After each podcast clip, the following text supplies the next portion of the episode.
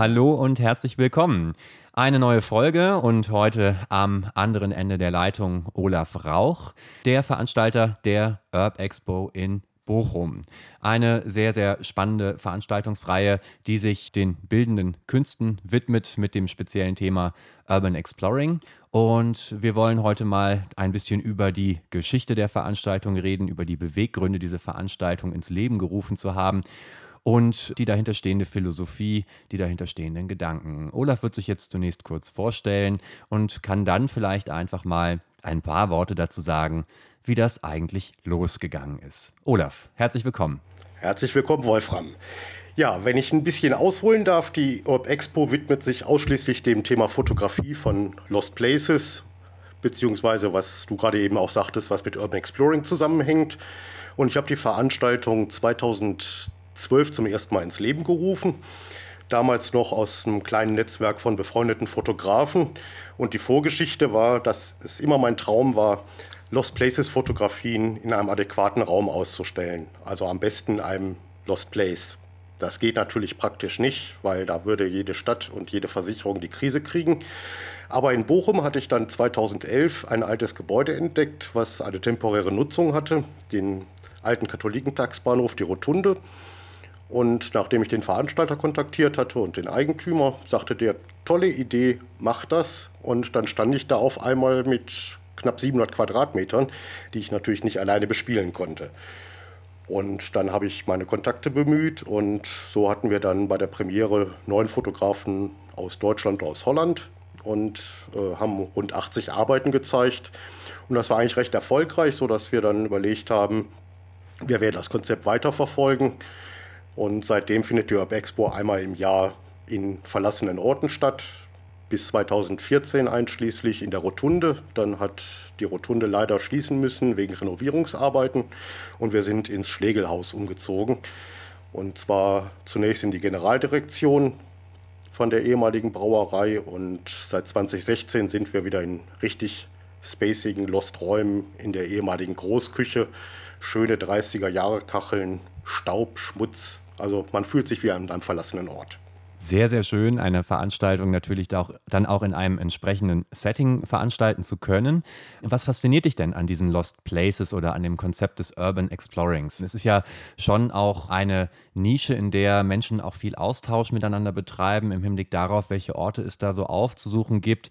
Man merkt ja, dass man, dass viele sich auch aus ganz unterschiedlichen Perspektiven diesen Orten nähern und widmen. Und was ist das, was dich da antreibt oder was dich fasziniert? Es sind natürlich einerseits die äh, Bilder, die während meiner Fototouren entstehen und es ist halt eine ganz spezielle Atmosphäre an diesen Lost Places. Als Kind des Ruhrgebiets habe ich mich eigentlich vorrangig der Industrie verschrieben. Andere Fotografen widmen sich eher Chateaus und Herrenhäusern oder Bunkerwelten. Aber als Ruhrgebietskind ist man natürlich mit der Industrie verwurzelt, speziell Bergbau und Stahl. Und wenn man in so einer riesen Halle steht, wo früher wirklich Lärm war, Maschinen ratterten und es nach Schweiß stank, es heiß war. Und da ist jetzt absolute Stille. Hin und wieder fliegt man Vogel durch den Raum. Das ist irgendwie eine Atmosphäre, die man eigentlich mit Worten nicht beschreiben kann, sondern die muss man einfach mal erlebt haben. Worauf muss man so achten? Also äh, ist es nicht eventuell auch eine große Herausforderung oder vielleicht auch sogar ein bisschen gefährlich, sich an solchen Orten aufzuhalten, die so aufzusuchen und zu explorieren? Natürlich, das ist äh, immer mit einem gewissen Risiko verbunden, weil das ist alles nicht mehr baurechtlich irgendwie abgesichert und je nachdem, wie lange ein Gebäude leer steht, sind natürlich auch manche Böden oder Decken schon mal etwas marode. Da muss man natürlich schon die Augen aufhalten und sich entsprechend vorsichtig bewegen. Man liest ja auch immer wieder dass irgendwelche Unfälle passieren. Meistens dann aber eher Jugendliche, die das so als Abenteuerspielplatz nutzen. Und mich interessiert eben auch die ganze Geschichte dahinter. Wie ich gerade sagte, Industrie ist so mein Spezialgebiet. Und im Ruhrgebiet hat eben der Strukturwandel auch weitreichende Folgen gehabt. Also es geht jetzt nicht nur darum, halt, guckt mal, wie das jetzt halt aussieht, alles leer, keiner arbeitet mehr da. Da hängt eben auch eine Menge Sozialgeschichte dran eben, dass Leute arbeitslos geworden sind und natürlich dann auch die Existenz bedroht ist. Ja, also es äh, ist etwas Gespenstisches, was man da eigentlich spürt, wenn man so einen Ort aufsucht, der ursprünglich natürlich außerordentlich belebt war und der vielleicht aber auch in seiner Architektur ein bisschen ähm, ja, menschenfeindlich war, könnte man sagen. Gerade wenn man jetzt von Industrie spricht. Das sind ja häufig große Betonhallen, die letztendlich eben dann auch bedingt durch die alten Maschinen, die da vielleicht noch rumstehen, also alles andere als äh, natürlich oder lebensbejahend wirken. Insbesondere wenn man ja auch weiß, mit welcher Schwerstarbeit sowas früher dann einhergegangen ist. Wie ist denn dieses äh, Gefühl des verschwundenen Menschen für dich? Du hast gerade schon gesagt, man kann es nur schwer in Worte fassen, aber möchtest du es vielleicht trotzdem mal versuchen, so diese Reflexion, die bei dir stattfindet, wenn du solche Orte aufsuchst, ein bisschen zu explizieren? Uh, ja, sag mal, ein eindrückliches Erlebnis war irgendwie Mitte der 2000er Jahre. Da war ich auf einem ehemaligen Stahlwerksgelände halt im Ruhrgebiet und dort führte eine Rampe so in ungefähr 10 Meter Höhe äh, zu einer Industriehalle. Dort wurde früher dann Stahl veredelt. Und äh, ich saß dann wirklich nur auf der Kante zu dieser riesigen Halle und habe einfach mal die Augen zugemacht und habe diese Ruhe genossen und gleichzeitig mir versucht vorzustellen, wie diese Halle früher mit Leben gefüllt war und mir auch ein Stück weit die Frage gestellt, was machen diese Menschen heute? Weil gerade mit Bergbau und Stahl, das war ja schon fast ein Traditionsberuf im Ruhrgebiet. Wenn der Vater auf dem Pütt war, dann war es damals normal, dass der Sohn auch ging. Und jetzt haben wir kein aktives Bergwerk mehr im Ruhrgebiet.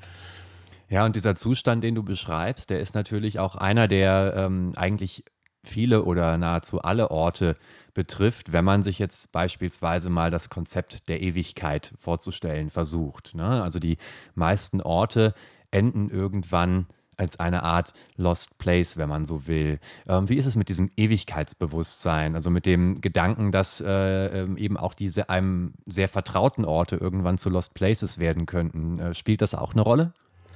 Äh, da triffst du bei mir eigentlich den Nagel auf den Kopf, weil in meiner Vergangenheit, das wissen nicht unbedingt alle, ich habe mal Theologie studiert und da geht es ja halt auch ums Leben und um die Ewigkeit.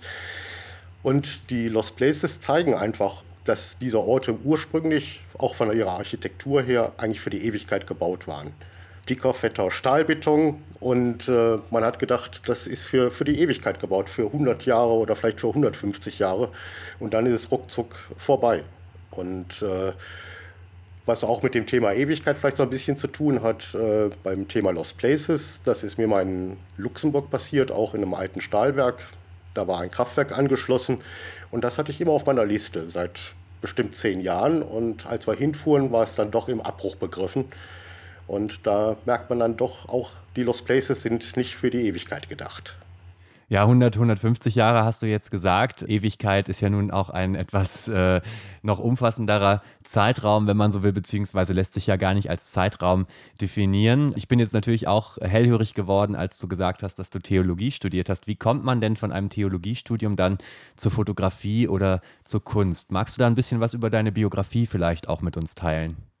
Äh, ja, gerne. Also, sag ich mal, künstlerisch komme ich aus einer kleinen Künstlerfamilie. Mein Großvater hat sehr viel halt Tuschezeichnungen und Aquarellzeichnungen gemacht und während des Studiums habe ich selbst halt auch ein bisschen elektronische Musik mit einem Freund gemacht, so Konzeptgeschichten, meistens für den evangelischen Kirchentag. Das waren dann so einstündige Shows halt, die immer mit der Losung des Kirchentags was zu tun hatten oder sich einem bestimmten Thema gewidmet haben. Und nach meinem Theologiestudium habe ich mich umorientiert. Ich hatte während des Studiums bereits Handbücher geschrieben und bin darüber dann mit dieser fantastischen Beschreibungssprache HTML in Kontakt gekommen und habe mich dann über Webseiten, Datenbankprogrammierung, Design weiterentwickelt. Und in dem Kontext hatte ich mir 2000 eine Digitalkamera gekauft, um für einen Kunden Luxusvillen und Luxusapartments zu fotografieren. Und danach lag die Kamera rum und ein Freund sagte halt so, du hast doch auch eine Kamera, ich ziehe immer über die Industriebrachen, wolltest du nicht mal mitkommen? Und da habe ich dann so 2002, 2003 langsam Blut geleckt und bin dann eigentlich jedes Wochenende erst im näheren Umkreis und inzwischen halt europaweit über die Anlagen gestöbert und habe meine Fotos gemacht bis es dann halt so war, dass der Freund immer sagte, äh, guck mal, da habe ich ein tolles Foto entdeckt, äh, lass uns da mal hinfahren. Und da hatte ich dann irgendwann keine Lust mehr drauf, Sachen nachzufotografieren und habe dann versucht, meinen eigenen Stil zu entwickeln und das Ganze als Kunst zu begreifen.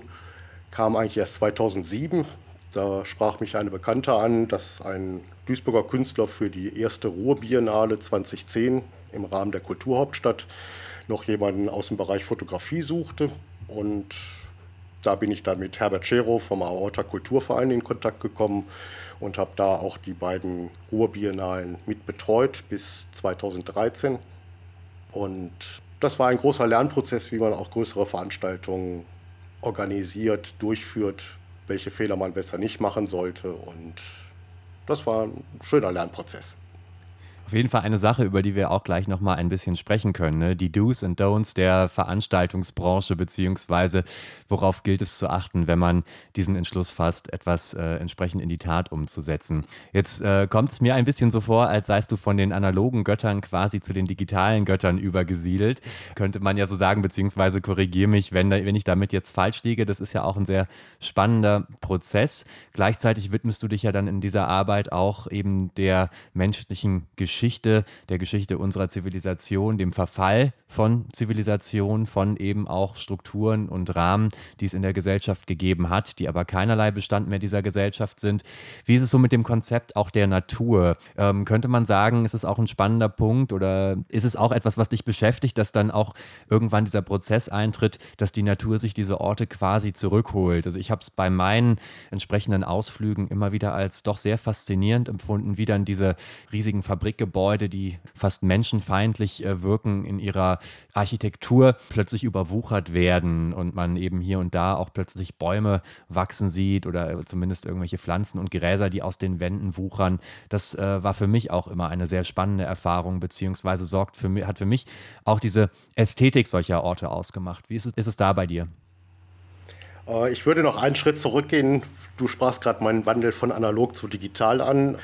Da hast du vollkommen recht, weil äh, ich eigentlich meine Fotografien unter dem Namen Null Kunst 1 also 0 und 1, Binärsystem und dann im Kontext der Kunst veröffentliche.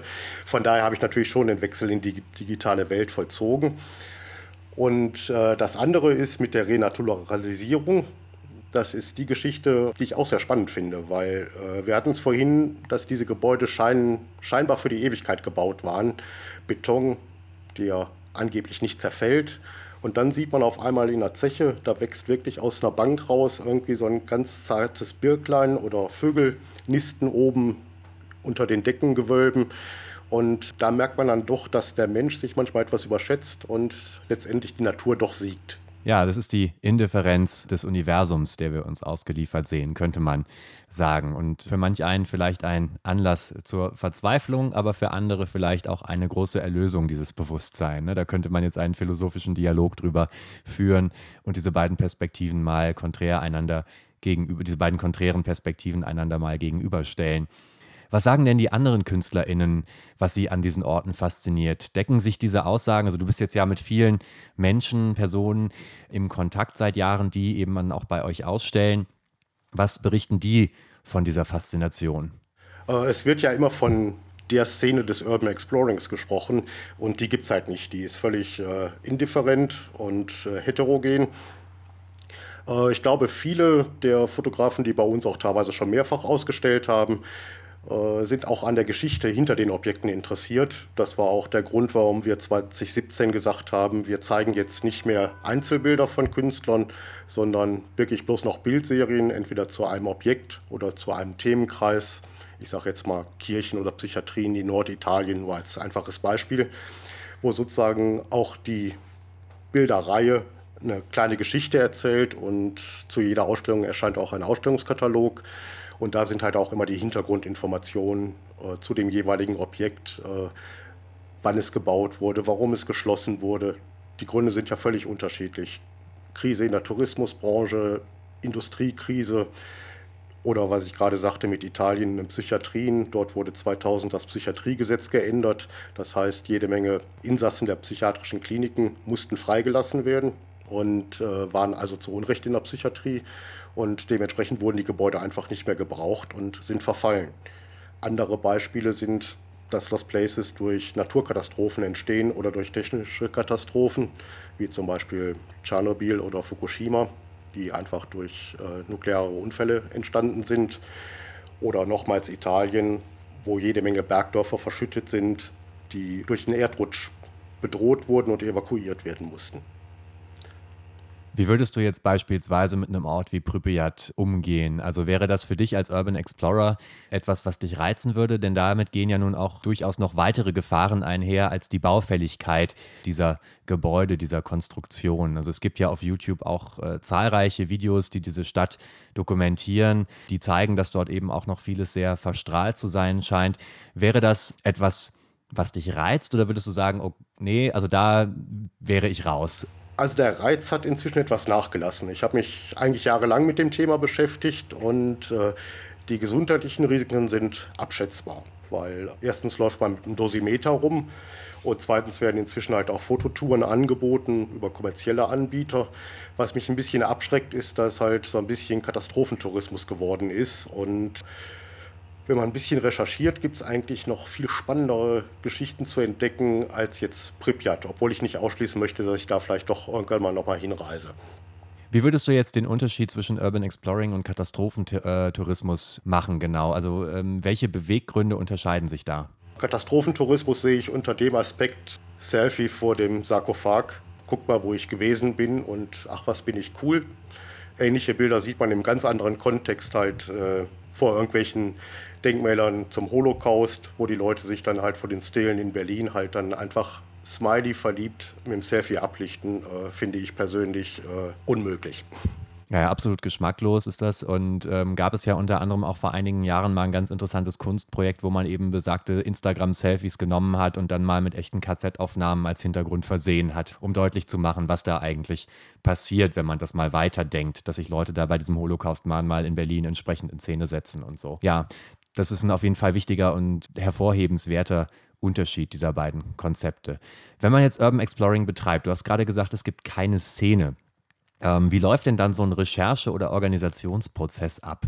Also was genau passiert oder wie stößt man auf solche Orte? Das ist ganz unterschiedlich. Also ein meiner Lieblingsorte, eine ehemalige Papierfabrik im Schwarzwald, die habe ich zum Beispiel im Zug entdeckt, äh, aus dem Zug heraus. Da sah ich nur den alten krummen Schlot und ich dachte, der sieht ein bisschen verfallen aus. Und dann habe ich zu meiner Freundin gesagt, das ist ungefähr da in der Ecke, lass uns da mal vorbeifahren. Und dann haben wir das an einem Sonntagnachmittag gesucht und äh, Damals war dieser Lost Place noch quasi unberührt. Inzwischen ist er leider auch von Vandalismus geprägt und äh, alles andere ist halt äh, harte Recherche, also zum Beispiel Zeitungsartikel lesen und natürlich tauscht man sich halt auch mit befreundeten Fotografen aus, aber äh, ich gebe Koordinaten zum Beispiel von Lost Places nur weiter an Bekannte, die ich persönlich kenne und denen ich auch vertrauen kann, weil das ist gerade bei Facebook schlimm halt. Dort wird immer ein berühmter Kodex, den es de facto nicht gibt, hinterlasse nichts außer Fußspuren, aber den haben angeblich alle Urban Explorer unterschrieben. Und die Leute, die diesen Kodex hochhalten, schreien am lautesten, wie kann man das bekannt geben und tauschen aber selbst auf gut Deutsch wie blöde durch die Gegend. Und äh, ich finde, es geht auch darum, die Objekte zu schützen. Einerseits vor Vandalismus, andererseits eben auch, deswegen geben wir halt auch die genauen Standorte in der Ausstellung nicht bekannt, zum Schutz, sage ich mal, von Jugendlichen. Wir haben auch viele Jugendliche, Schüler, Studenten, die die Ausstellung besuchen. Und wenn ich da dann später lese, dass ein 14-Jähriger auf irgendeinem Gelände verunglückt ist, weil er von mir eventuell die Koordinaten hat, dann könnte ich, glaube ich, nicht mehr ruhig schlafen.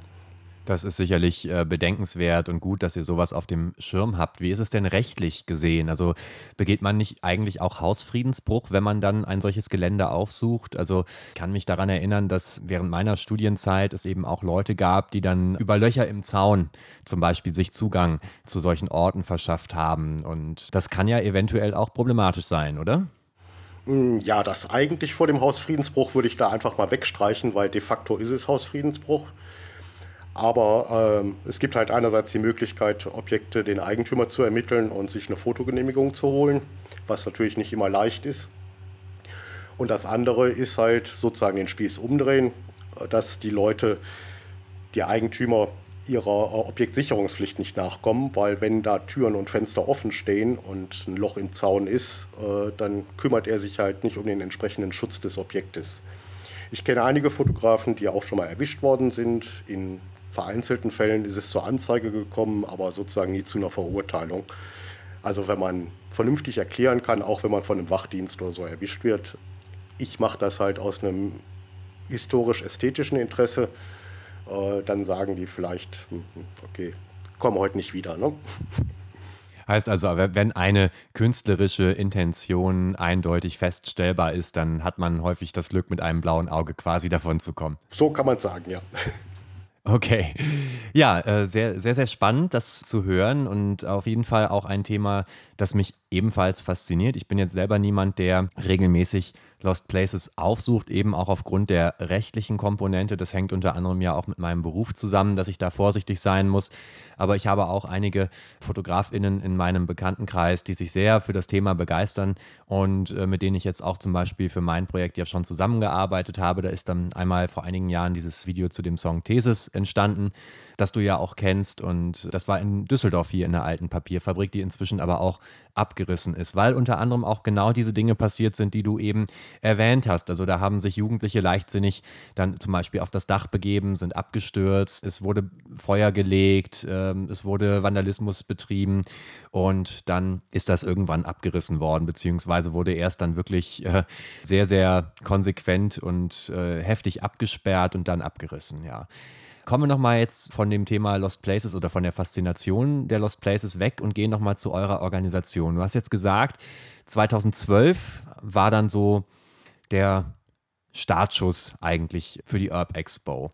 Du hast auch schon darauf hingewiesen, dass du im Rahmen deines Schaffens äh, natürlich diverse Kontakte knüpfen konntest um dann vielleicht auch damit die Weichen entsprechend zu stellen.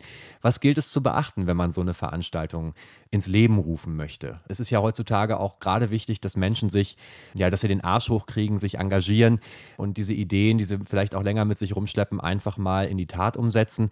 Was würdest du so an Tipps Menschen mit auf den Weg geben wollen, beziehungsweise was sind so deine eigenen Erfahrungen? Wie lief das dann? Also 2012 Startschuss einfach mal eine Veranstaltung gemacht. Worauf habt ihr geachtet? Was habt ihr gelernt? Du hast ja auch von Lernprozessen gesprochen. Vielleicht kannst du da noch ein bisschen was zu erzählen. Ja, wie gesagt, 2012 war wirklich ein reiner Testballon. Es gab keinen Katalog. Ich glaube, wir hatten 1000 Flyer, die wir verteilt haben.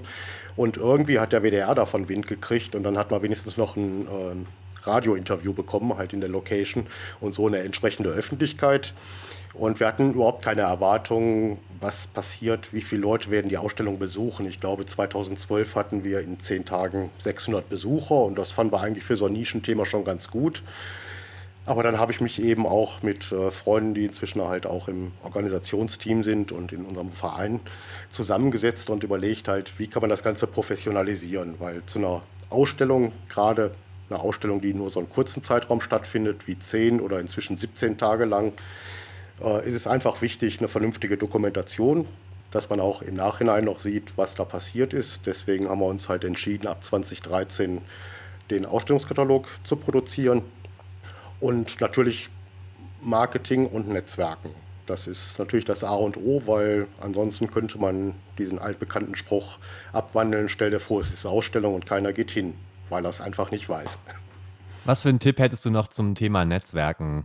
Worauf muss man achten? Also ab 2013 haben wir halt auch die Ausstellung kuratiert. Wie gesagt, 2012, das wusste ich, dass die Leute was, was können, dass deren Arbeiten gut sind, dass die menschlich in Ordnung sind. Aber das war mein persönliches Netzwerk. Aber das wurde dann halt immer mehr und dann haben wir gesagt, so nein, wir machen eine Bewerbungsphase. Schickt eure Sachen ein, schreibt ein bisschen was über euch, eure Motivation, warum ihr das macht und was die Bilder sollen und warum wir im Prinzip genau die Bilder zeigen sollten. Und das hat sich einfach bewährt, weil dadurch kriegt man einfach auch eine qualitative Linie in die Ausstellungsreihe rein. Und wir hatten dann auch teilweise schon Ansätze von Serien, aber irgendwann stellten wir fest, halt so, hm, das ist auf Dauer nicht tragfähig. Halt da mal ein Gefängnis, da eine alte Zeche, da ein altes Krankenhaus.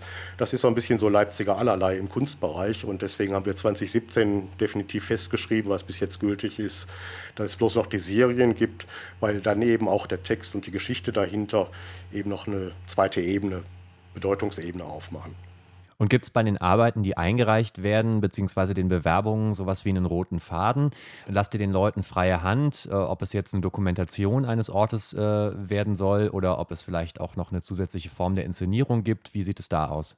Hm, ich weiß jetzt nicht, was du mit Inszenierung meinst. Also seit Jahren ist zum Beispiel das Thema Light Painting, gerade in Lost Places, genau wie beim Geocaching, äh, sehr angesagt. Solche Sachen machen wir nicht oder halt Modelaufnahmen Da gibt es ja auch ganze Aktserien, die in Lost Places entstanden sind.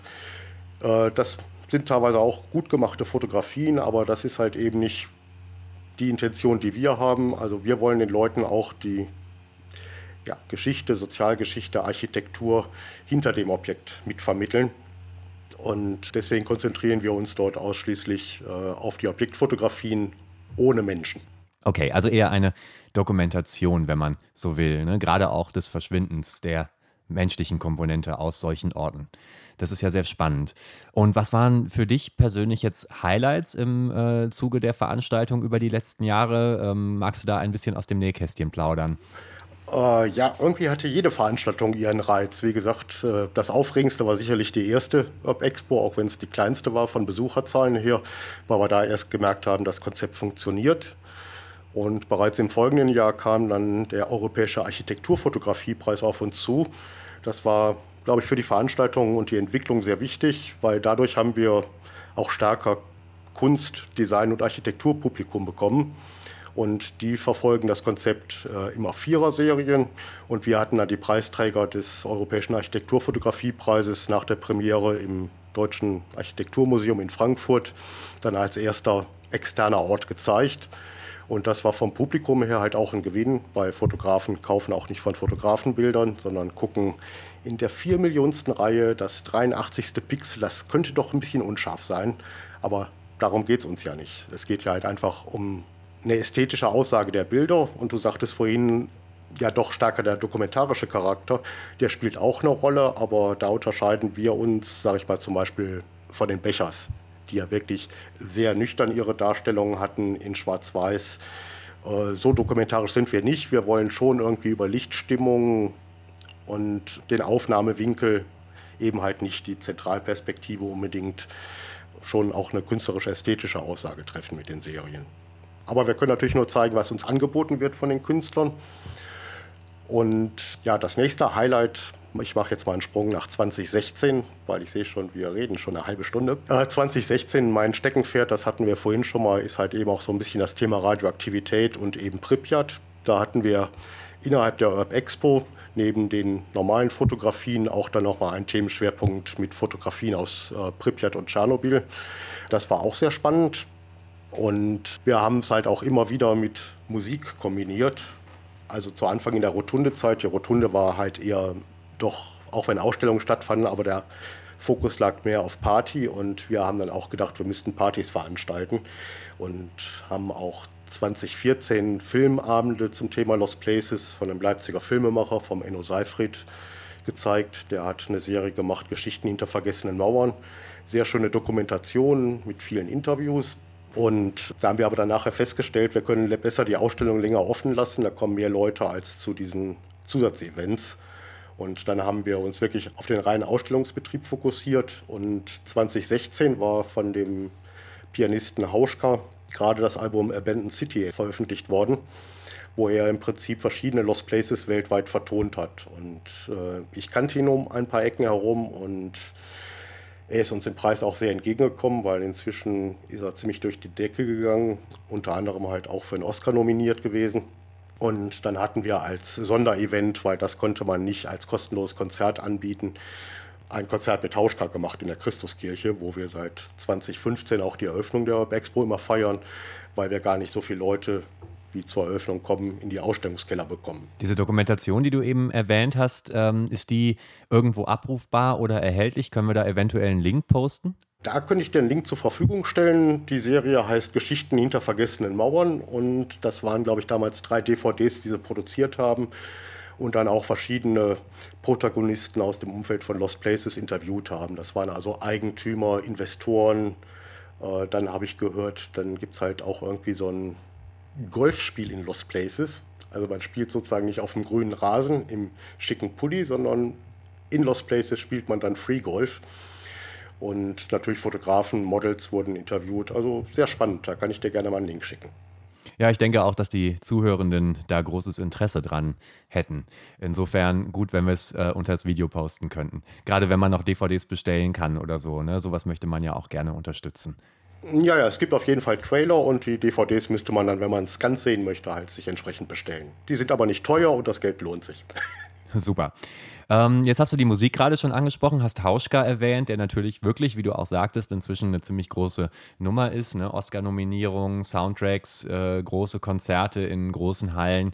Die philosophische Komponente äh, von Musik und Lost Places, wie würdest du die beschreiben? Beziehungsweise warum erschien es euch oder dir dann sinnvoll, das mit Musik zu koppeln? Also klar, wenn jetzt jemand wie Hauschka eine Steilvorlage liefert, also ein Album zu Abandoned Cities zu produzieren, dann äh, liegt das auf der Hand. Äh, was sind die weiteren Beweggründe dahinter, zu sagen, wir holen noch Musik mit an Bord? Äh, grundsätzlich beschäftigt mich das Thema Musik ja eigentlich seit meiner Kindheit. Und äh, 2013 haben wir in der Ausstellung festgestellt, wenn zwischendurch mal ein bisschen saure Gurkenzeit war, wenn dann in dem riesigen ehemaligen Hauptbahnhof von Bochum, wo die Ausstellung stattfand, in der Rotunde, mal gar keine Besucher waren, dann war es fürchterlich leise. Und äh, dann haben wir nachher halt auch eher so Ambient-Tracks laufen lassen, mehr so atmosphärische Musik. Und ab 2014 habe ich dann halt auch noch so ein bisschen Hintergrundmusik selbst produziert, die lief. Aber ich bezeichne mich selbst nicht als Musiker. Es gibt Leute, die können das wesentlich besser. Und so kam dann die Idee halt, wenn es thematisch passt, also nicht wie üblich bei einer Ausstellungseröffnung irgendeine, ich sag mal, etwas langweilige Jazz-Kombo spielen zu lassen, auch wenn es guten Jazz gibt, das fanden wir nicht passend, sondern es musste auch atmosphärisch passen. Deswegen sind wir ja auch auf die Idee gekommen, dieses Jahr Phasenmensch zur Eröffnung einzuladen. Und du sprachst ja vorhin das Thesis-Video an. Äh, das trifft ja eigentlich halt auch die Sache genauer auf den Punkt. Ja, das war für mich natürlich auch eine sehr schöne Überraschung und eine große Freude, dass diese Einladung eurerseits stattgefunden hat. Ähm, ich habe mich sehr gefreut, dich da im, im Zuge dieser Planung und Organisation auch kennenzulernen. Freue mich sehr, sehr auf das Konzert in der Christuskirche. Das wird natürlich für uns auch ein ziemliches Highlight darstellen. Wir haben zwar auch schon auf größeren Festivals gespielt oder äh, jetzt zuletzt ähm, im Rahmen der Digitalen letztes Jahr auch hier in der Christuskirche in Düsseldorf. Das war eine sehr schöne Erfahrung. Insofern blicke ich auch jetzt diesem nächsten Gig mit großer Freude entgegen, auch wenn wir uns ja aktuell immer noch mit einer globalen Pandemie konfrontiert sehen. Das hat ja sicherlich auch organisatorisch zu Komplikationen eurerseits geführt. Was ist da passiert? Also es gab jetzt ja eine, eine Verschiebung. Magst du ein paar Worte darüber verlieren, was so hinter den Kulissen seitdem passiert ist? Ja, nach dem Lockdown am 13.03., also weiß ich ganz genau, weil am 12.03. habe ich noch ein Konzert in der Christuskirche fotografiert und das war seitdem auch das letzte. Und ihr werdet das erste Konzert wieder in der Christuskirche sein mit Phasenmensch, wo Publikum zugelassen ist. Wir haben natürlich die Entwicklung der Corona-Pandemie beobachtet und die ganzen Verordnungen, weil es hat ja gerade die Veranstalter und äh, Kulturtreibenden extrem getroffen. Und wir hatten erst die Hoffnung, vielleicht geht es vorbei und wir können wie geplant am 5. Juni die Eröffnung und die Ausstellung machen. Aber das war uns dann irgendwann auch vom Vorlauf, sprich Pressearbeit, Marketing, äh, einfach zu knapp. Und dann haben wir gesagt, okay, wir gehen auf einen Termin nach den Sommerferien und sind jetzt eben beim 18. September gelandet. Und wir hoffen, die aktuell nicht so beruhigenden Zahlen, dass halt eben gerade der die R-Zahl halt auch wieder deutlich über 1 liegt, dass uns das nicht noch einen Strich durch die Rechnung macht. Aber wir sind recht zuversichtlich. Inzwischen haben wir auch das Hygienekonzept bei der Stadt eingereicht und da haben wir uns schon viele Gedanken gemacht, was muss sein. Natürlich die Wartebereiche absperren. Wie werden wir es machen? Ich sagte ja vorhin, wir machen die Eröffnung in der Christuskirche, weil dort mehr Publikum zur Eröffnung kommt, als wir in den Kellern in Ausstellungsräumen aufnehmen können. Aber wir haben es jetzt erstmal auf 150 Personen limitiert, weil damit sind wir mit dem Hygienekonzept auch, auch auf der absolut sicheren Seite. Normalerweise würden 900 Leute in die Christuskirche passen. Ehrlich gesagt, so viele waren noch nie zu einer Eröffnung, aber wir hatten auch gehofft, dass über das Konzert mit Phasenmensch vielleicht auch nochmal aus einem anderen Kontext interessierte Menschen kommen für die Ausstellung. Aber es wird jetzt eigentlich so laufen, dass bei der Eröffnung das Konzert im Mittelpunkt steht natürlich Begrüßung, Eröffnungsrede, der Katalog wird präsentiert und dann werden wir in 30 Minuten Fenstern zehn Menschen auslosen, die die Möglichkeit haben, an dem Abend vorab die Ausstellung zu sehen. Und ab 19. September bis 4. Oktober ist dann der reguläre Ausstellungsbetrieb, der aber auch nur mit einer Online-Reservierung funktioniert, sodass wir garantieren können, dass nicht mehr als zehn Leute gleichzeitig in den Ausstellungsräumen drin sind. Damit erfüllen wir auch alle Corona-Auflagen. Und wenn sich bis dahin natürlich noch was ändert, würden wir es halt auch auf 15 Leute gleichzeitig erhöhen. Aber ich denke, das wäre das Maximum, weil äh, es geht jetzt nicht nur darum, Verordnungen zu befolgen, sondern eben auch äh, ja, verantwortlich mit der ganzen Situation umzugehen. Und wenn man sich im Alltag in Bus und Bahn und in Innenstädten umguckt, da könnte man ganze Bücher drüber schreiben, wie die Leute sich verhalten. Und ich hoffe, die machen uns keinen Strich durch die Rechnung. Ja, das hoffe ich auch. Es ist auch unglaublich wichtig, gerade nochmal, das hast du ja schon getan, darauf hinzuweisen, dass natürlich kulturschaffende Personen insbesondere unter dieser Pandemie leiden. Also auf der einen Seite haben wir viele, leider viele ignorante Menschen, die sich gerade über gewisse Richtlinien oder Beschränkungen äh, hinwegzusetzen versuchen und es damit natürlich für alle auch ein bisschen äh, schwerer machen, als es ohnehin schon ist. Aber gerade so dieser Kunst- und Kulturbetrieb, den hat es ja nun wirklich ganz massiv getroffen und man kann nur hoffen, dass sich die Branche, wenn man es mal so nennen möchte, mit der Zeit auch wieder erholen wird. Denn ich merke auch, das, was mir eigentlich am meisten in meinem Alltag fehlt, mal abgesehen davon, dass man ähm, also kaum imstande ist, mal mehrere Personen gleichzeitig zu treffen und sich sicher zu fühlen, das sind die Konzerte und natürlich eben auch die Museumsbesuche. Also klar, die Museen sind inzwischen wieder geöffnet, aber ich fühle mich auch immer noch nicht so richtig wohl damit, jetzt ein Museum aufzusuchen. Also insbesondere, wenn dann da entsprechende Stoßzeiten sind, da würde ich dann immer noch darauf verzichten zugunsten der eigenen Sicherheit und eben auch der Sicherheit anderer. Und ähm, ja, umso mehr freue ich mich natürlich auch darauf, äh, wenn das jetzt klappt. Euer Hygienekonzept klingt super. Und es wäre natürlich wirklich ähm, schön, damit vielleicht auch wieder so ein Stück Normalität in, unseren, in unser aller Alltag bringen zu können. Äh, ja, das wird sowieso auch eine Überraschungspackung auf jeden Fall. Also ich sag mal, selbst wenn bis dahin keine lokalen Lockdown-Maßnahmen getroffen werden müssen, was ich ja hoffe. Aber ähm, man weiß ja auch nicht, wie viele Leute trauen sich wirklich in die Ausstellung. Wir haben vielleicht das Glück, dass wir relativ viel Stammpublikum haben. Ich schätze mal so 60 bis 70 Prozent, die eigentlich jedes Jahr oder vielleicht zwischendurch mal ein Jahr wegen Urlaub nicht kommen, aber die eigentlich regelmäßig kommen und die kennen die Lokalität, die kennen uns und da hoffen wir einfach, dass da das entsprechende Vertrauen da ist, dass wir das irgendwie vernünftig managen und dass jeder auch gesund durch die Ausstellung geht, weil damit wäre keinem geholfen, wenn wir eine Infektionskette auslösen würden. Absolut. Darüber hinaus hast du ja gerade eben auch noch erwähnt, dass du dir jetzt äh, von unserem Konzert beispielsweise auch sowas wie eine Erweiterung der Zielgruppe erhoffst. Ich denke durchaus, dass die möglich sein wird ne, in der Industrial- und Elektronikszene. Da gibt es sicherlich eine gewisse Schnittmenge, was das Thema Urban Exploring anbelangt. Ähm, ich glaube schon, dass äh, Menschen, die ein Fable für diese Art von Musik haben, gleichermaßen auch fasziniert sind von diesen verlassenen Orten. Dass ähm, letztendlich eben diese Form von Ästhetik gut Hand in Hand geht. Äh, ja, auch nochmal zurück zum Punkt Musik und Lost Places, sprich Urb Expo. Es geht mir halt eigentlich auch so ein bisschen darum, dass die Bands, die wir präsentieren, sozusagen die, die Stimmung transportieren, dass die Leute sich sozusagen auch einfach wirklich dann beim Konzert in die Kirchenbank setzen können und vielleicht irgendwie ein Lost Place vor ihrem geistigen Auge haben und damit auch die Möglichkeit haben, die Atmosphäre an dem Ort, die ich ja eingangs versucht habe zu beschreiben, äh, einfach nachvollziehen können halt. Gibt es denn da für dich Goes und No-Gos, was das Musikalische anbelangt? Also würdest du sagen, es gibt bestimmte Musikrichtungen oder Arten von Musik, die für dich zum Thema Lost Places gar nicht passen oder besonders passen? Den Jazz hast du ja eben schon erwähnt und gleichzeitig auch kurz diese äh, Einschränkung vorgenommen, dass es ja durchaus auch Jazz gibt, der dir gefällt. Aber ähm, welche Sounds passen deines Erachtens besser oder schlechter dazu? Als alter Freund der elektronischen Musik passt natürlich alles ruhige, elektronische auf jeden Fall sehr gut dazu. Gut, Phasenmensch ist ja manchmal halt auch ein bisschen beatlastiger, aber äh, ich finde, es passt trotzdem von der Stimmung her, weil ihr auch viel mit Samples arbeitet und äh, da kommt eine entsprechende Atmosphäre rüber. Also äh, ein Wunsch ist, nächstes Jahr haben wir das zehnjährige Jubiläum von der Urb Expo und ich weiß nicht, ob du den Altelektroniker, der aber auch kein studierter Musiker war, sondern bildender Künstler, Konrad Schnitzler kennst. Ehrlich gesagt nicht, nein. Der war in den ganz frühen Anfängen auch bei Tangerine Dream und Klaus Schulze mit involviert und hat dann aber seine Solo-Sachen gemacht. Und er ist, glaube ich, 2010 oder 2012 gestorben und hat in seinem Tresor einen großen musikalischen Nachlass hinterlegt. Und zwar wollte er eigentlich über 800 Tage jeden Tag ein Tape mit elektronischer Musik aufnehmen. Er hat es, glaube ich, bis 600 geschafft. Und ein Berliner Hamburger Label hat die Idee aufgegriffen und hat Elektronikmusiker eingeladen, eine Platte zu machen, wo 50 Prozent von Konrad Schnitzler ist und 50 Prozent von jeweiligen Interpreten. Und die Platten laufen unter dem Namen Construct Deconstruct Und das ist ja eigentlich halt auch genau das Thema von Lost Places halt.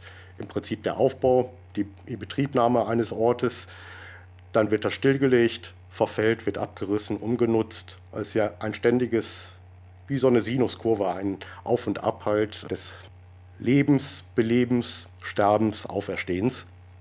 Und äh, dieses Deconstruct Construct fanden wir ganz spannend und da überlegen wir jetzt halt, ob wir das nächstes Jahr eventuell auch als Konzert machen können. Wäre wahrscheinlich auch eher so die Liga wie Hauschka, weil es nicht ganz preiswert ist, aber finde ich sehr interessant. Da solltest du vielleicht auch mal reinhören, das könnte dir auch gefallen.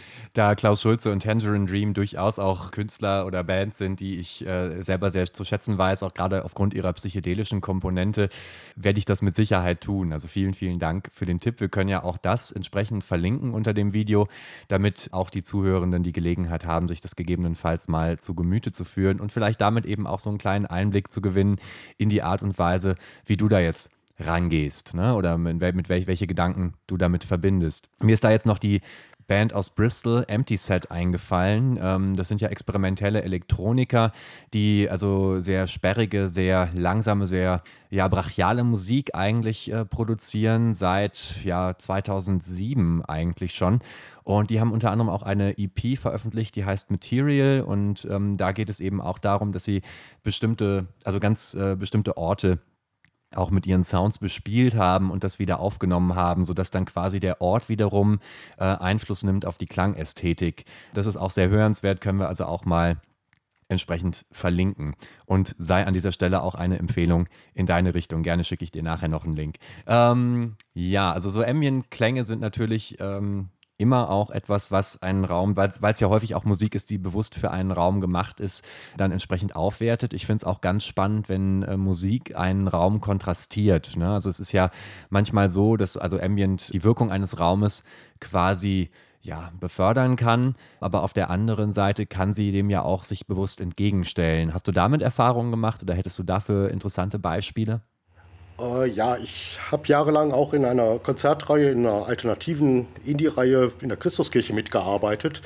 Und du kennst die Christuskirche Bochum ja inzwischen auch, glaube ich, von einigen Besuchen ganz gut.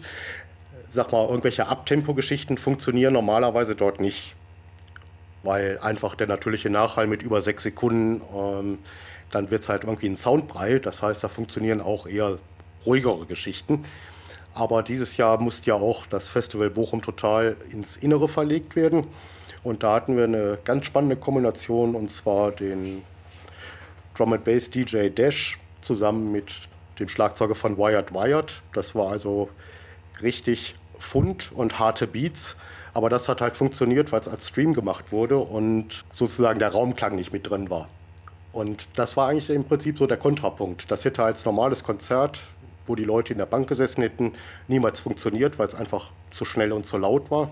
Aber eben als äh, Stream-Geschichte im Rahmen von Cyber Total hat es halt gut funktioniert. Ja, immer sehr spannend, was sich daraus dann so ergibt.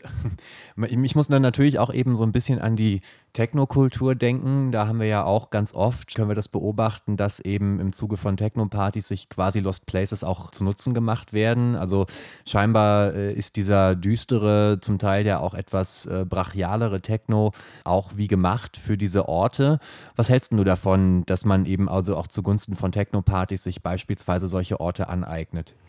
Oh, finde ich eine ganz hervorragende Idee, weil ich finde, das passt auch ganz prima zusammen. Also im vergangenen November hat ja der Ableger vom Tresor auf dem Gelände von Phoenix West aufgemacht. Ich glaube, der ist inzwischen halt auch wieder zu wegen der Corona-Geschichte. Aber das stelle ich mir auch recht spannend vor. Das ist halt auch so ein altes Kellergewölbe. Und was man auch immer wieder in den alten Techno-Dokumentationen über die Anfänge sieht und liest, äh, ist ja eben auch, dass bewusst solche Unorte aufgesucht wurden und dann damals illegale Partys veranstaltet wurden. Aber das ist ja sozusagen jetzt halt das Ambiente im legalen Bereich. Das finde ich eine ganz hervorragende Idee und sag ich mal gerade jetzt nicht so, ich sage jetzt mal Kindertechno, sondern halt wirklich ernstzunehmender Techno, äh, der einfach durch Monotonie, Reputation arbeitet, oft auch ein bisschen düster ist, äh, finde ich passt hervorragend in solche Räumlichkeiten. Ja, wir haben vor zwei Jahren im Institut für Zukunft in Leipzig gespielt und das ist ja auch so ein äh, altes äh, Industriegebäude, Gelände. Das äh, war auf jeden Fall für mich auch eine ganz, ganz spannende Erfahrung und sicherlich auch eins der ja, interessantesten, intensivsten Konzerte, was wir seit langem dann gespielt hatten. Insbesondere, weil alles sich so gut äh, gegenseitig ergänzte. Also dieser Ort, der war der Musik zuträglich, die Musik war dem Ort zuträglich, dann hatte man ein entsprechendes Publikum und dann eben auch, was, was mich ja an Techno fasziniert, ist so diese hypnotisch-meditative Komponente, für die es in meinen Augen eigentlich auch keiner Drogen bedarf oder so, weil die Musik das für sich auch schafft. Das ist ja eine Musik, die man jetzt ähnlich wie vielleicht Ambient, der auch für einen Raum geschaffen wird, nicht ähm, kognitiv reflexiv wahrnimmt, sondern eher eine Musik, auf die man sich so ja emotional einlässt. Ne? Also wenn man Techno analytisch angeht, dann ist das häufig sehr, sehr langweilig. Aber wenn man mal diese analytische Komponente ausklammert, dann ist es eine sehr, sehr intensive Erfahrung, die ja durchaus auch auf diese nicht ohne weiteres andersartig reproduzierbar ist. Äh, ja, das ist ja auch, ein Phänomen der elektronischen Musik. Ich sage jetzt halt mal, wir hatten vorhin auch Klaus Schulze, Tangerine Dream, die alten Sachen von denen, die waren ja halt auch absolut repetitiv und irgendwie kam man dann einfach durchs Hören in so einen Trance-Zustand. Und wie du sagst, da braucht man halt keinerlei Drogen zu, sondern man muss sich einfach bewusst auf die Musik einlassen und ja, dann ist man sozusagen gefühlt in einem Paralleluniversum können wir ja schön auch den Bogen spannen zu einer Aussage, die du am Anfang getätigt hast. Du hast ja gesagt, du hattest mal diese Erfahrung, dass du einen solchen Lost Place aufgesucht hast und einfach mal die Augen geschlossen und die Ruhe genossen hast. Ne? Also da kommt dann auch diese Introspektion wieder ins Spiel, ne? dass man eben auch lernt, sich auf diese Komponente des äh, Menschseins irgendwie einzulassen. Also dass man mal schaut, was passiert eigentlich in mir drin, wenn um mich herum diese Ruhe ist oder was passiert eigentlich mit mir, wenn dann diese Beats zum Beispiel so repetitiv hämmern. Und ich persönlich empfinde das immer wieder als sehr kathartisch, mich dann solchen Momenten auch hinzugeben. Es ist eine Herausforderung, weil natürlich die Monotonie bei Techno zum Beispiel erstmal vielleicht viele auch abstößt und gleichzeitig aber auf der anderen Seite diese Stille auch ähm, erstmal vielleicht verunsichert, verängstigt und einen ja dazu bewegt, dass sich die Gedanken erstmal ja so ein bisschen nach innen richten, wenn man so will. Ja, aber das merke ich halt gerade mit dem in sich aufnehmen, in sich gehen, was du sagtest, das ist mir halt auch mal in einem Objekt, was inzwischen auch abgebrannt ist äh, und nicht mehr existiert, passiert. Da war ich völlig unkonzentriert beim Fotografieren, weil ich habe es halt einfach nicht geschafft, mich so auf den Raum, auf den Ort einzulassen weil ich habe dann ständig irgendwie gedacht, oh, da kommt jemand, wenn irgendwo ein Fenster schlug und ja, das war halt irgendwie nicht so diesen Ort in sich aufnehmen und sich voll auf die Bilder konzentrieren. Dementsprechend waren die Bilder auch von dem Ort. Zum Glück war ich da mehrfach, an anderen Tagen ist es mir besser gelungen. Aber das ist eben auch so eine Stimmungssache. Man muss sich wirklich, glaube ich, voll und ganz drauf einlassen und äh, ja, dann entsteht auch über die Bilder und die Stimmung was Neues. Und diese Komponente der Geräusche, die du gerade beschrieben hast, die ist ja auch eine sehr, sehr spannende. Also das kann ja einerseits vielleicht einen davon abhalten, sich auf einen Ort einzulassen, andererseits aber vielleicht auch wichtig, ein wichtiger Teil der Erfahrung sein. Ich musste jetzt natürlich sofort an die Philosophie Jean-Paul Sartres denken, der ja eben in seiner Abhandlung über den Blick schreibt, dass das Bewusstsein des beobachtet werden Könnens schon reicht, um den entsprechenden Reflex in uns auszulösen. Also er hat dieses Beispiel der Person, die vor einem Schlüsselloch kniet und versucht zu sehen, was hinter dieser geschlossenen Tür passiert. Und dann äh, schildert er die Situation so, dass diese Person, die dort kniet, glaubt, sie habe etwas gehört. Und in dem Moment entsteht die Präsenz quasi eines Menschen, der noch gar nicht sichtbar ist, weil nämlich die Möglichkeit besteht, dass jetzt jederzeit jemand um die Ecke kommt und quasi diese Person beim durch Schlüssellochblicken erwischt. Das ist ja genau das. Ein Ort, der dann eben solche Geräusche verursacht, kann exakt dieses Gefühl, glaube ich, auch in uns auslösen, ne? des äh, plötzlichen Beobachtetwerdens. Also gerade wenn es auch so darum geht, dass wir eigentlich uns an einem Ort befinden, der menschenleer sein sollte. Mm, ja, man fühlt sich dann quasi schon so ein bisschen ertappt. Und wenn wirklich jemand um die Ecke kommt, ist man ja auch ertappt, beziehungsweise wird erwischt halt. Aber äh, das kann schon manchmal ein Hemmnis sein, aber ich habe mich bisher immer auf mein Gefühl verlassen können. Ich habe auch manchmal vor Objekten gestanden, da stand der Zugang vor mir offen und eine Stimme in mir hat gesagt, so, geh da jetzt bitte nicht rein. Und ich bin dann auch nicht reingegangen. Kannst du das ausformulieren? Genau. Das würde mich jetzt interessieren, was dann die Beweggründe waren. Was hat, was hat die Stimme eigentlich in dir ausgelöst? Oder was war die Angst? Was war die Angst dann? Äh, es war keine konkrete Angst, aber irgendein ja, man sagt oft der siebte Sinn oder so, der hat gesagt, nee, äh, wenn ich jetzt da reingehe, dann passiert was. Entweder werde ich erwischt oder mir passiert was oder der Fenstersims, über den ich rein will, ist dann von innen doch höher, dass ich zwar reinkomme, aber mit dem Rauskommen ist dann wieder ein bisschen schwierig. Was auch nicht so toll ist. Und ja, so auf diese innere Stimme zu hören, das ist halt auch einfach ein Lernprozess. Ich habe es mal erlebt mit einem relativ unerfahrenen Fotografen, der mich aus Berlin besucht hatte. Und der war in meinem Objekt und das hatte uns fürchterlich gereizt. Und er sagte halt, da können wir ja dann durch das Fenster, durch die Luke und dann da rein und die Rampe hoch. Und äh, wir haben dann Räuberleiter gehalten, weil der Einstieg auch ein bisschen höher war. Und ich habe reingeguckt und ich habe gesagt, nee, ich gehe da nicht rein, da kommen wir nicht raus. Ich war mir nicht 100% sicher, aber eine Stimme hat mir gesagt, das machen wir nicht. Und da wäre halt auch das Thema Wachschutz durchaus ein, aktuell gewesen. Und wir haben es dann nicht gemacht. Er hat dann letztendlich doch auf meine etwas längere Erfahrung vertraut. Ja, das ist halt auch, was glaube ich so in unserem Gespräch jetzt auch immer wieder anklang, wenn man an so einem Ort ist, mit sich selbst im Reinen sein, dieses Runterfahren, diese Entschleunigung und auf seine innere Stimme hören. Und dann kann man den Ort auch genießen. Da habe ich noch eine ganz praktische Frage, bevor wir dann gleich nochmal zu eurer Veranstaltung zurückkehren.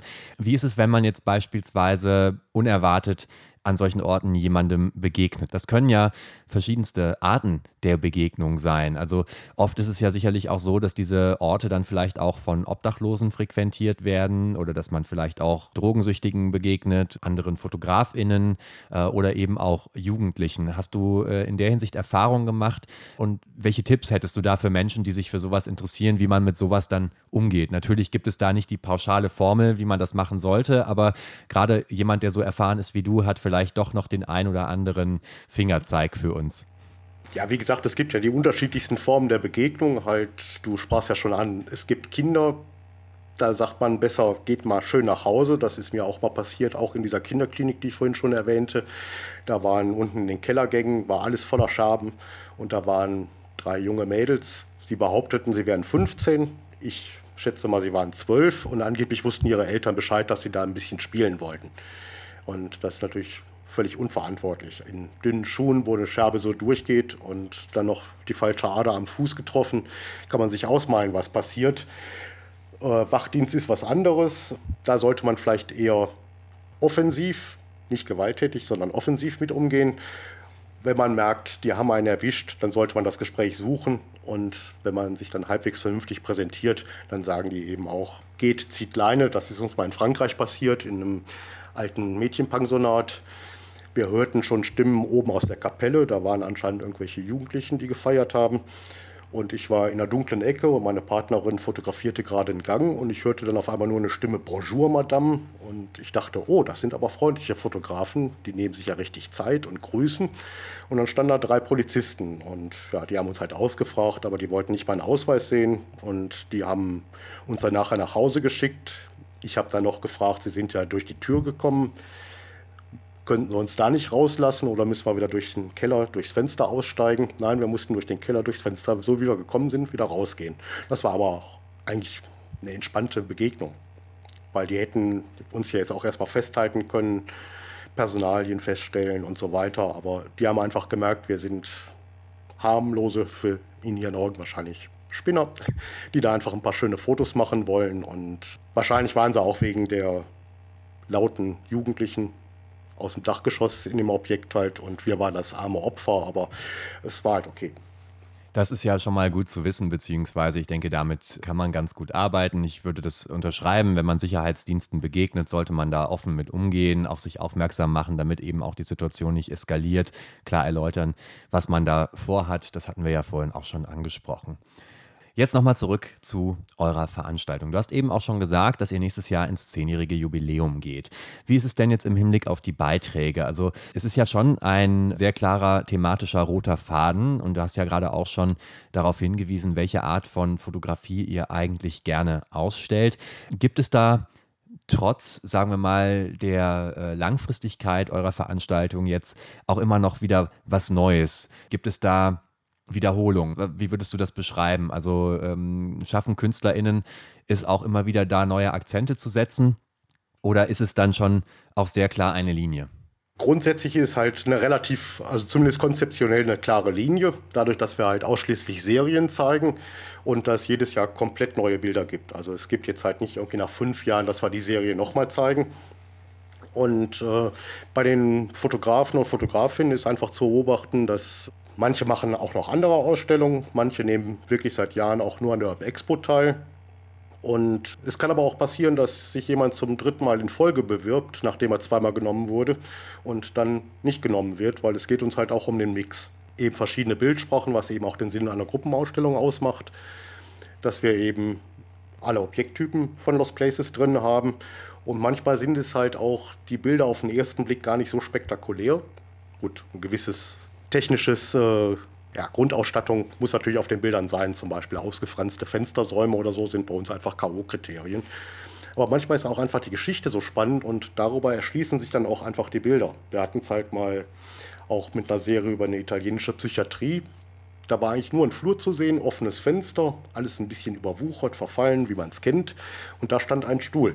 Und wenn man dann die Geschichte auch mit den Psychiatrieschließungen in Italien dazu gelesen hat, ich hatte dann immer das Bild vor Augen, jemand in einer eng anliegenden Jacke, der in dem Stuhl sitzt, möglichst mit Drogen vollgepumpt, damit er ruhig bleibt und äh, so leicht sabbernd ins Nichts nach draußen aus dem Fenster guckt. Also dann entstehen teilweise auch über die Bilder und die Geschichten auch nochmal andere eigene Bilder in den Köpfen der Besucher. Und das ist natürlich auch spannend und wir kommen auch oft mit unseren Besuchern ins Gespräch und dann einfach diesen Austausch hinzubekommen. Und ein anderer Indikator, nochmal ein Feedback zu bekommen, was die Leute in der Ausstellung sehen. Das war letztes Jahr haben wir einen Publikumspreis eingeführt. Das heißt, jeder Besucher kann ein Kreuzchen machen, welche Serie ihm am besten gefallen hat. Und die wird dann bei demjenigen mit den meisten Stimmen am Ende der Ausstellung honoriert ist jetzt nichts, womit man sich zur Ruhe setzen kann, aber halt so ein kleiner Anerkennungspreis. Aber darüber kriegt man dann auch mit, wie dann teilweise Familien dann diskutieren, warum sie jetzt die Serie besser finden und der andere sagt, nee, die ist aber viel besser und guck doch mal da. Das sind dann spannende Gespräche. Da ist halt eben auch, äh, das heißt, wir präsentieren nicht nur was, sondern da ist halt auch irgendwo eine Interaktion und ein Austausch und äh, das beobachten wir natürlich halt auch, was so die Leute fasziniert, ohne jetzt die Ausstellung ausschließlich danach zu kuratieren. Na klar. Wie ist es mit wiederkehrenden Orten? Also gibt es so eine Art Trend oder sowas, dass man vielleicht auch mal in einem Jahr mehrere KünstlerInnen hat, die dann unabhängig voneinander vielleicht äh, eine Reihe zum selben Ort einschicken oder äh, kommt sowas nicht vor? Das kommt natürlich auch schon mal vor, aber dann entscheiden wir uns in der Regel für einen Künstler und eine Serie, weil das macht dann keinen Sinn. Wir haben halt ein Spektrum zwischen 13 und 20 Serien und da zweimal das gleiche Objekt, dafür haben wir zum Glück immer genug Auswahl. Aber es kann natürlich sein, dass in einem anderen Jahr nochmal ein Ort irgendwie auftaucht, weil er sich einfach verändert hat oder weil der Fotograf es halt mit einem anderen Fokus betrachtet hat. Aber mehrmals das gleiche Objekt in einer Ausstellung, das machen wir nicht, weil uns das eigentlich in der Vielfalt beschneidet. Hm, okay. Das klingt doch gut. ja, dann würde ich sagen, wir machen noch so einen kleinen Ausblick. Du hast ja eben auch das zehnjährige Jubiläum nächstes Jahr angesprochen. Wie soll es weitergehen? Was erhoffst du dir äh, für die Zukunft? Und was möchtest du abschließend noch sagen? Ja, wir hoffen, dass wir nächstes Jahr die Corona-Schutzverordnung ad acta legen können, dass es also einen Impfstoff gibt und die Pandemie soweit eingedämmt ist. Und die Idee, wir sind ja jetzt im Augenblick in der ehemaligen Großküche der Schlegelbrauerei mit der Ausstellung, aber darunter geht es noch 14 Meter tiefer unter die Erde, wo die alten Gärbecken sind, wo früher das Bier gereift ist. Und da gibt es inzwischen Pläne. Ich hoffe, wir schaffen das bis nächstes Jahr, dass wir in diese Katakomben weiter runtergehen können. Das ist ein richtiges Labyrinth. Das heißt, die Besucher könnten quasi selbst auf Entdeckungsreise gehen, wie bei einer Lost Places Tour. Und die wird auch im Juni planmäßig stattfinden, nächstes Jahr die Urb Expo 10. Aber wir planen drumherum im ganzen Jahr auch noch verschiedene Veranstaltungen. Das eine hatte ich ja vorhin schon erwähnt, halt mit äh, Pyrolator, eventuell in einer erweiterten Kombination mit vier Musikern, diese Construct-Deconstruct-Geschichte. Und wir sind seit einigen Monaten mit einem Schweizer Trio in Kontakt, die sehr gerne allerdings dann auch in unseren Ausstellungsräumen als kleines Konzert spielen würden, vor 30, 40 Leuten maximal. Und die arbeiten mit Video- und Soundcollagen und die erstellen vor Ort die Sounds, zum Beispiel aus diesen Gärkellern, die ein fantastisches Echo und einen fantastischen Hallraum haben.